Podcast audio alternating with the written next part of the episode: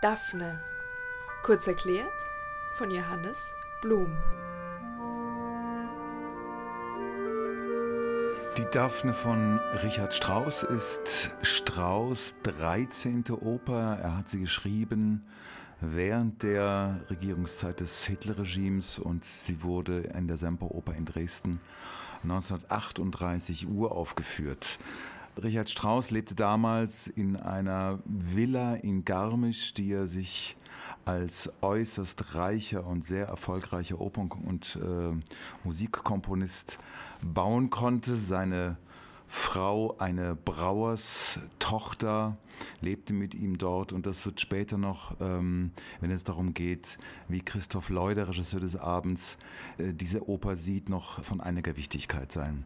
Die Geschichte der Daphne fußt auf dem griechischen Mythos, den wir von Ovid und Plutarch kennen. Es dreht sich um eine Bergnymphe namens Daphne. Daphne übersetzt Lorber wird später auch noch eine Rolle spielen. Daphne ist eine Tochter des Flussgottes Peneios und Gaia der Mutter Erde. In der Version von Josef Gregor, der das Libretto geschrieben hat, im Auftrag von Richard Strauss, wird es etwas realer, ein wenig mehr aus diesem Mythischen herausgelöst, wobei es immer noch in einer ungenau bezeichneten mythischen Zeit spielt. Peneios ist nun ein Wirt, der die Schäfer und die Knechte in der Umgegend bewirtet, die dort arbeiten. Gaia, seine Frau, die ihm im Geschäft hilft, Daphne, die Tochter. Mm, Josef Gregor, der das Libretto geschrieben hat, hat einigen Ärger mit Richard Strauss gehabt. Äh, Stefan Zweig, eigentlich der Lieblingslibrettist von Richard Strauss, musste Deutschland verlassen aus äh, bekannten Gründen. Und äh, Zweig schlug Richard Strauss Josef Gregor vor. Gregor lieferte drei Entwürfe. Richard Strauss reagierte relativ ungehalten oder so sehr offen ungehalten und hat die dritte Version akzeptiert, wobei er noch den Schluss nochmal selbst änderte. Äh, worum geht es bei der Daphne? Daphne ist eine, wie gesagt, die, die Tochter Peneios und Gaias und ist ausgesetzt sexueller Begierden ihrer, ihres Umfeldes, der Männer, die sie umgeben. Vor allem ganz schlimm wird es, und das kennt sie schon seit einiger Zeit, ähm, in der Zeit der Dionysien, wenn das Dionysos-Fest eingeläutet wird, bezeichnenderweise durch einen Ton eines Alphorns, worauf später auch noch zurückzukommen wird. Diese Daphne hat große Angst vor den Männern, vor, den, vor ihren Händen, vor ihrer Zudringlichkeit, vor der Nacht, vor dem Rausch, vor dem Besäufnis. Und das sind alles Attribute des Dionysos, des Gottes oder des Dämons Dionysos, ein Gott des Rausches, der Entäußerung, aber auch ein Gott des Theaters. Insofern spielt das eine Rolle des Theater, weil in, diesem, äh, in dieser weiteren Handlung geht es auch um Verkleidung. Daphne hat einen Horror vor diesen Männern, möchte nicht sich der Sexualität überantworten, der Lust überantworten, wie Gaia, ihre Mutter es als äh, ja, Typus der alten Kupplerin ihr empfiehlt. Daphne ruft Apoll, Apoll, den Gott des Lichtes, um sie zu retten. Apoll wird dann auch kommen, wird aber selbst von Dionysos, von der Kraft der Lust ergriffen. Peneios, der Vater, Daphnis träumt, dass Apoll kommt und tatsächlich steht er da, verkleidet äh, als Rinderhirte. Zwei Mägde, wiederum das Motiv der Verkleidung, raten Leukippos, dem Jugendfreund von Daphne, der sie liebt und die ihn auch sehr schätzt, vielleicht sogar auch liebt.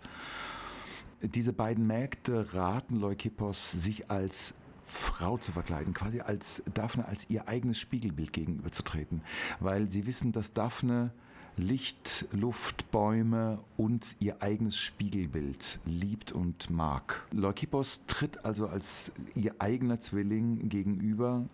Apoll ebenso bedrängt Daphne, sie erkennt, was Apoll möchte und stößt ihn zurück. Leukippos als Zwilling hat größeren Erfolg. Sie lässt ihn zu, sie sinkt an seine Brust und Apoll, der das beobachtet, und alle Männer werden eifersüchtig. Apoll schickt ein Gewitter Und dann gibt es dann eine ganz eigenartige Szene zwischen den dreien, zwischen Daphne Leukippos und Apoll. Man weiß nicht so genau, was wirklich passiert. Die beiden Männer kämpfen um diese Frau und am Schluss dieser Dreierszene liegt Leukippos tot am Boden. Es ist nicht ganz klar, bei äh, Strauß scheint es so zu sein, dass Apoll ihn umbringt. Bei Christoph Loy ist es eher so, dass Daphne ihre Finger mit im Spiel hat. Apoll erwacht aus dieser, aus dieser Verwirrung, aus dieser Besessenheit durch den Gott Dionysos. Es ist wieder hell.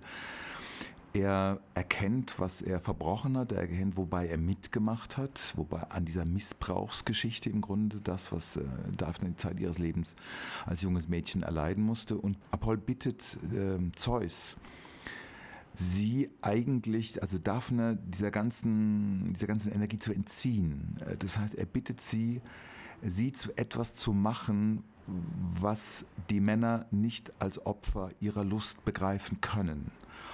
Und da Daphne Lorbeer bedeutet, verwandelt, also Zeus, Daphne in einen Lorbeerbaum.